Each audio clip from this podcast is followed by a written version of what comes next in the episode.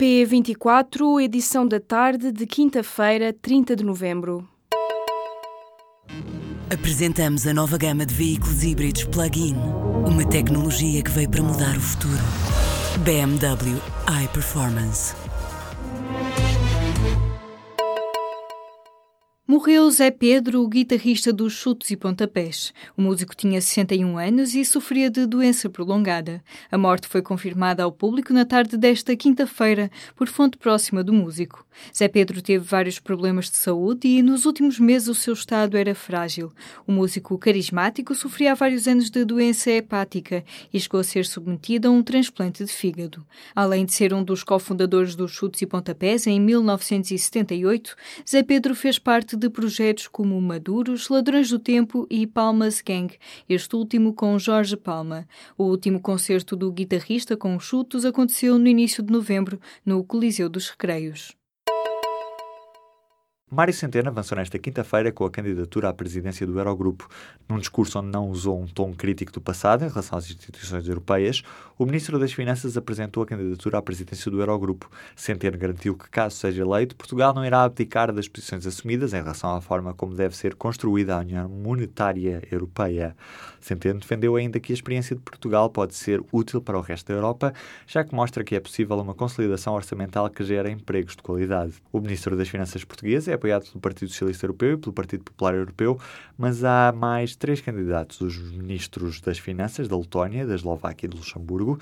Entre as duas maiores famílias políticas europeias, há duas exceções no apoio consensual a Centeno, são a Eslováquia e a Letónia. Na manhã desta quinta-feira, o Ministro das Finanças português era apontado como favorito para a presidência do Eurogrupo pelo Financial Times. Os trabalhadores que se reformem antecipadamente no próximo ano terão um corte de 14,5% no valor da pensão.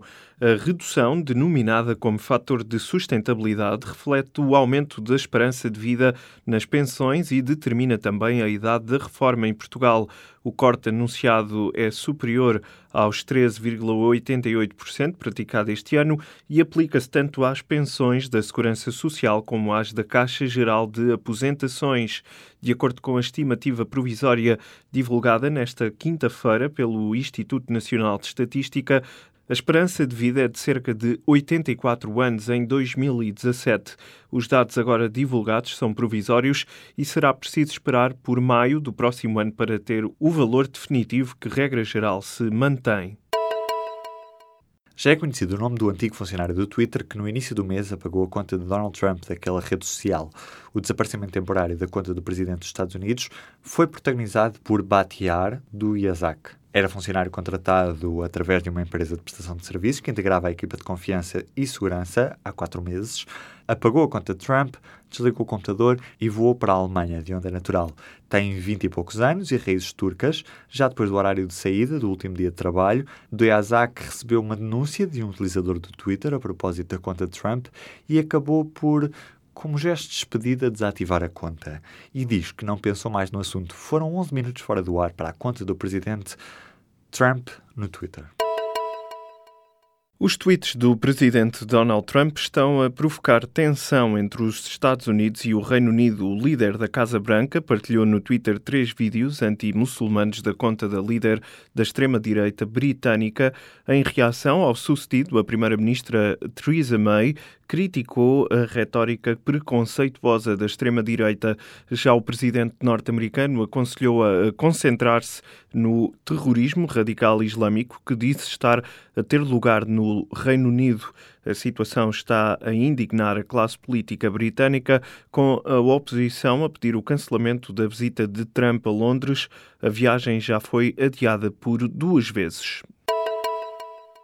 O único refugiado yazidi que ainda está em Portugal, Saman Ali, já tem o estatuto de refugiado, confirmou nesta quinta-feira o Serviço de Estrangeiros e Fronteiras. O cidadão iraquiano de 34 anos tinha entrado em greve de fome há três dias, em protesto contra o atraso na concessão do estatuto.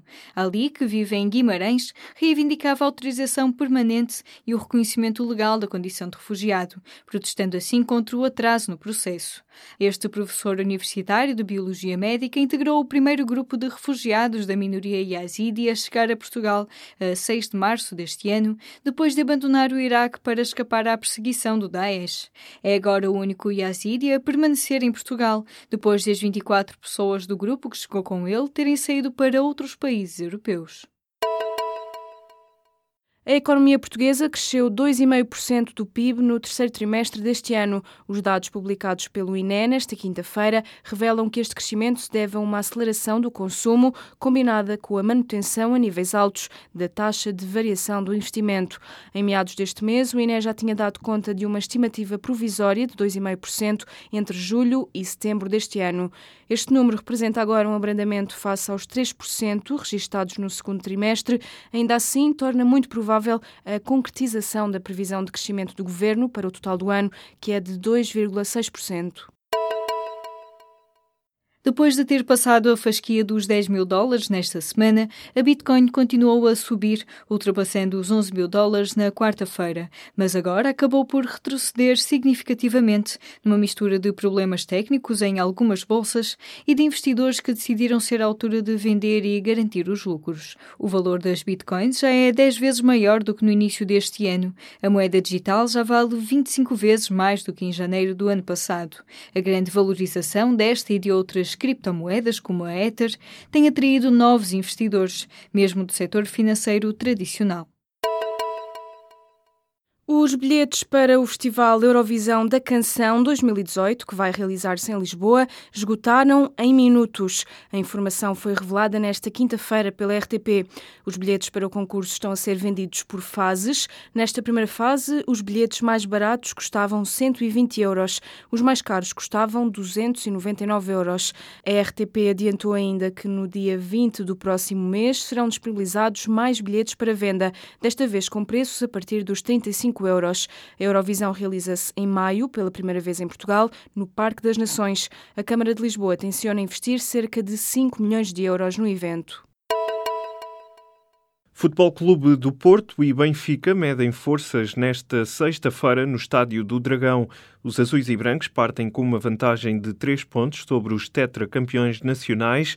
Na antevisão do encontro, o treinador do Futebol Clube do Porto afirmou que o jogo não é decisivo para as contas do campeonato. Não é decisivo. É importante, é muito importante, volto a dizer. Uh, são, são três pontos que nós ganhamos e três pontos que o adversário não ganha. Costumam-se dizer que estes, estes, confrontos diretos são jogos de seis pontos e é verdade, estou de acordo. Uh, agora que, que, seja decisivo para o desfecho do campeonato, não acredito. Futebol Clube do Porto e Benfica defrontam-se nesta sexta-feira no Dragão. O jogo está marcado para as oito e meia da noite.